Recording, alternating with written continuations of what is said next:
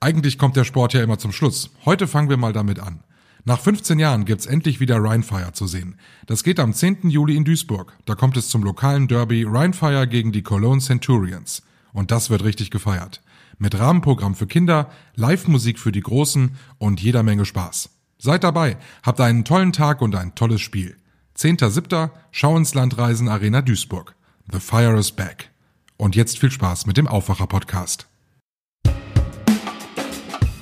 Das wäre auf jeden Fall ein Mietmangel, wenn man dem Vermieter das anzeigt und der auch nicht bereit ist, das Warmwasser wieder rund um die Uhr anzuschalten, hätte man das Recht, die Miete zu mindern. Der Mieterbund empfiehlt da eine Minderung der Bruttomiete von 7,5 bis 10 Prozent. Dürfen Vermieter warmes Wasser drosseln? Der Fall einer Wohnungsgesellschaft in Sachsen lässt viele Mieter aufschrecken.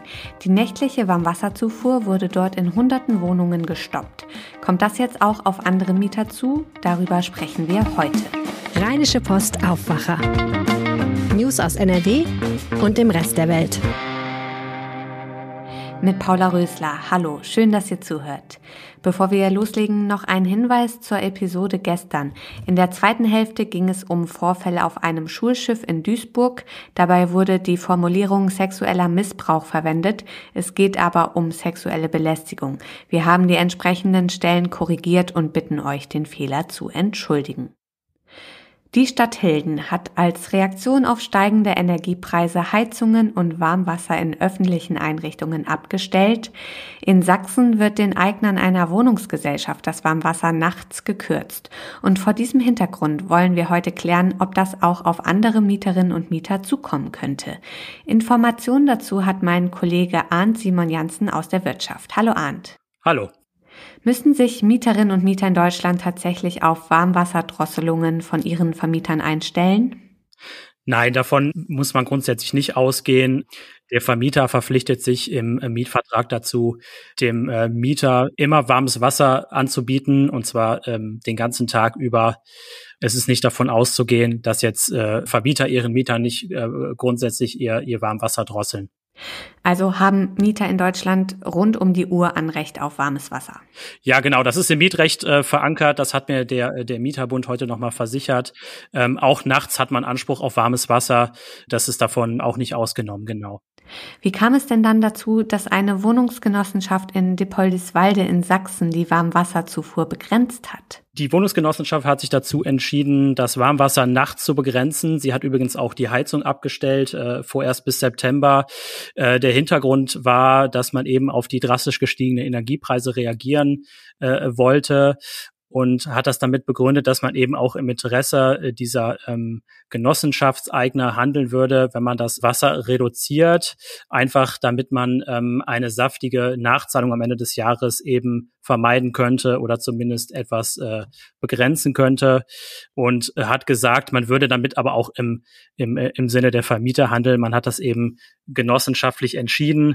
Ähm, das ist also dann ein gesonderter Fall, weil es hier eben nicht darum ging, dass ein äh, privater Vermieter etwas an seinen Mieter weitergibt, sondern eben man hat hier eine genossenschaftliche ähm, äh, Einigung erzielt. Ob jetzt alle damit einverstanden waren oder es eben doch einige, einige da übergangen wurden, ist mir jetzt nicht bekannt.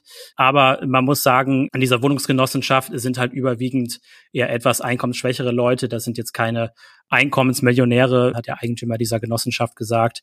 Deswegen würde man im Interesse der Mieter handeln, wenn man äh, in weiser Voraussicht das äh, Warmwasser begrenzt.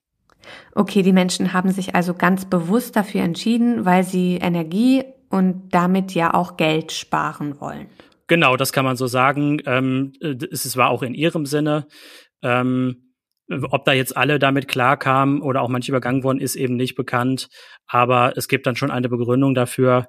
Das ist nicht einfach so über deren Kopf hinweg entschieden worden. Äh, das äh, wäre nämlich eine Sache, die man auch nach der aktuellen Berichterstattung so verstehen konnte. Es wurde nicht einfach einseitig entschieden, weil das ist rechtlich auf jeden Fall nicht zulässig. Es müssen immer beide Seiten damit einverstanden sein. Und sollte das doch passieren, dann wäre das doch auch ein Mietmangel, oder? Dann könnte man also die Miete kürzen, richtig?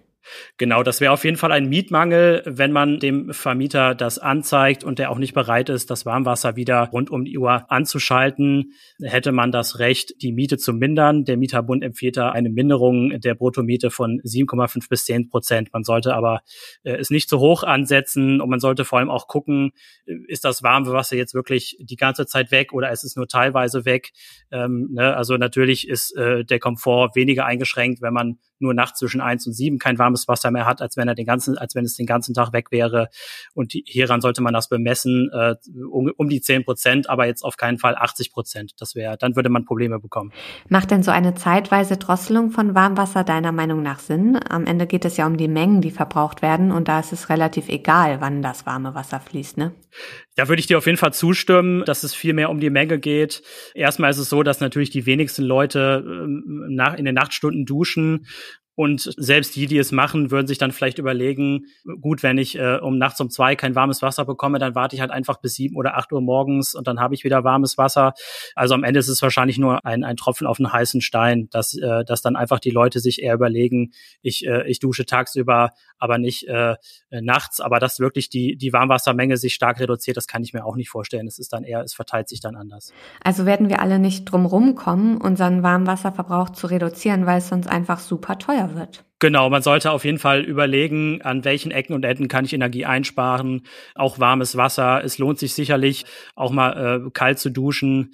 Aber durch diese Drosselung wird man äh, aus meiner Sicht, glaube ich, nicht so viel bewirken. Man sollte sich eher mit seinem äh, Vermieter zusammensetzen und überlegen, kann ich vielleicht die Heizung mal auslassen? Kann ich vielleicht hin und wieder mal weniger warmes Wasser nutzen? Und ist es vielleicht auch sogar sinnvoll, die äh, Vorauszahlung der Nebenkosten auch zu erhöhen? einfach um der äh, saftigen Nachzahlung zu entgehen, die man dann am Ende des Jahres vielleicht haben würde. Weil das wird tatsächlich auf viele Mieter zukommen, dass man die die relativ niedrigen Nebenkosten, die man jetzt noch im Jahr 2021 bezahlt hat, die auch auf das aktuelle Jahr noch veranschlagt sind, dass die halt einfach nicht ausreichen angesichts der gestiegenen Energiekosten und dass man am Ende des Jahres dann einfach noch ganz viel nachzahlen muss. Deswegen könnte man jetzt hingehen und einfach seinen Abschlag schon erhöhen. Aber das müssen eben Vermieter und Mieter einfach miteinander ausmachen. Mieterinnen und Mieter in Deutschland haben grundsätzlich rund um die Uhr Anrecht auf warmes Wasser. Die Warmwasserzufuhr darf seitens der Vermieter nur eingeschränkt werden, wenn alle Mietparteien ausdrücklich zustimmen. So war es zum Beispiel in Depoldeswalde in Sachsen. Die Infos zum Thema hatte Arndt Simon Janssen. Vielen Dank, Arndt. Ja, danke dir. Dunkle Machenschaften, Aufstieg und Fall und jede Menge Geld. Darum geht es in einer neuen Serie auf Netflix. Das Besondere, King of Stonks ist in Düsseldorf gedreht worden. Philipp Holstein aus der Kulturredaktion hat die Serie schon gesehen. Worum geht's denn genau? Es geht im Grunde allerdings unausgesprochen um den Wirecard-Skandal, also äh, die Firma, die äh, den deutschen Staat und seine Anleger um 1,9 Milliarden betrogen hat. So viel Geld fehlte, wie es damals hieß. Und ähm, die Serie handelt von Aufstieg und Fall einer Firma, die sehr stark an Wirecard angelehnt ist, wobei sie hier Cable Cash heißt. Hat die Serie wirklich was mit Wirecard zu tun oder hat man das zu Marketingzwecken dazu gepackt? Ähm, vielleicht, auf jeden Fall, aber passt das Thema gut in die Zeit, denn ähm, hinter diesem, hinter dieser vordergründigen Geschichte geht es vor allen Dingen um toxische Männlichkeit, um ein Milieu äh, der Breitbeinigkeit, äh, Leute, die ein bisschen Elon Musk spielen wollen und sich abfeiern und äh, irgendwann sagen, äh, was, was scheren uns Quartalszahlen, die Aktie bin ich. Und ähm, ja, das Ganze ist natürlich eine Satire auf die Gegenwart, aber für eine deutsche Serie, wo man ja meist ähm, Humor neu definieren muss, sehr, sehr gut gemacht, auf internationalem Niveau, würde ich sagen, und ein großer Lustgewinn. Wie viel Düsseldorf steckt in der Serie? Man sieht sehr viel von Düsseldorf. Man sieht den Rheinturm und mehrere Straßen. Es wurde in der Sammlung Filara gedreht, also in der Galerie in Düsseldorf. Und ähm, Düsseldorf sieht dort ganz gut aus, ist aber letztendlich nur Kulisse. Ich habe mich allerdings an einen Serientitel erinnert gefühlt, der ganz kurz auftaucht in Key Royal von Helmut Dietl, die Serie aus dem Jahr 1996. Und da wird eine Fernsehserie gedreht, von deren Handlung man nicht ganz viel erfährt, aber man sieht den Titel auf einem Banner in den Straßen Münchens angeschlagen und die hieß Düsseldorf, das deutsche Dallas, Geld, Sex, Macht. Und diese Serie, die damals nie gedreht wurde oder die man nie zu sehen bekommen hat, diese fiktive Serie, die kriegt man nun mit King of Stonks, dieser deutschen Serie, die jetzt bei Netflix angelaufen ist.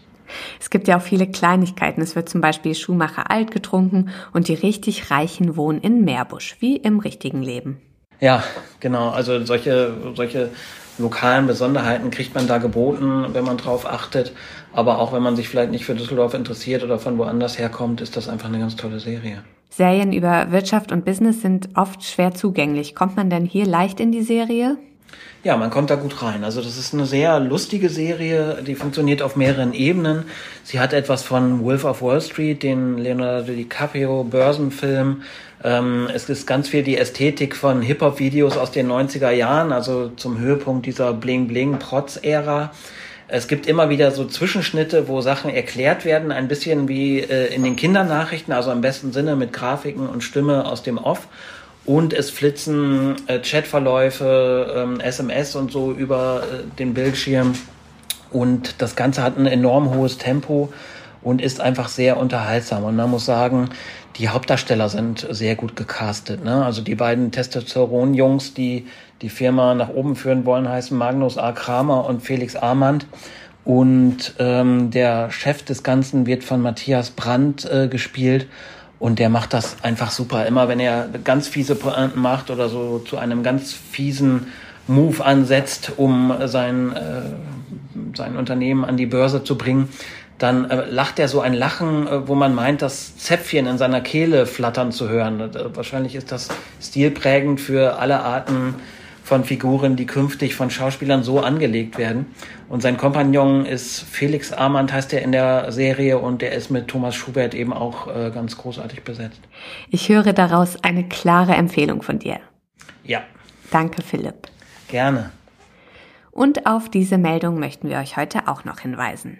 Mit einem weiteren landesweiten Streik an sechs Universitätskliniken in Nordrhein-Westfalen wollen die Beschäftigten ihre Forderungen nach einem Entlastungstarifvertrag untermauern und den Druck in den laufenden Verhandlungen erhöhen. Wie die Gewerkschaft Verdi gestern mitteilte, sind heute große Kundgebungen und Demonstrationen in Essen geplant. Die Streiks an sechs Unikliniken sind mittlerweile in der zehnten Woche. Ein Känguru hat gestern für einen Polizeieinsatz gesorgt. Das Tier war an der A44 bei Mönchengladbach gesehen worden. Rund zwei Stunden später wurde es von einem Jäger erschossen, da die Möglichkeit bestand, dass es wieder auf die Autobahn springen könnte. Wie sich herausstellte, war das Tier aus einem privaten Gehege ausgebüxt. Zum Schluss noch das Wetter. Das wird heute ungewohnt wolkig. Nach der vielen Sonne müssen wir uns heute auf Regen einstellen. Die Höchsttemperaturen liegen zwischen 18 und 22 Grad. Das war der Aufwacher vom 7. Juli mit mir, Paula Rösler. Ich bedanke mich fürs Zuhören und wünsche euch einen schönen Donnerstag. Tschüss! Mehr Nachrichten aus NRW gibt's jederzeit auf RP Online. rp-online.de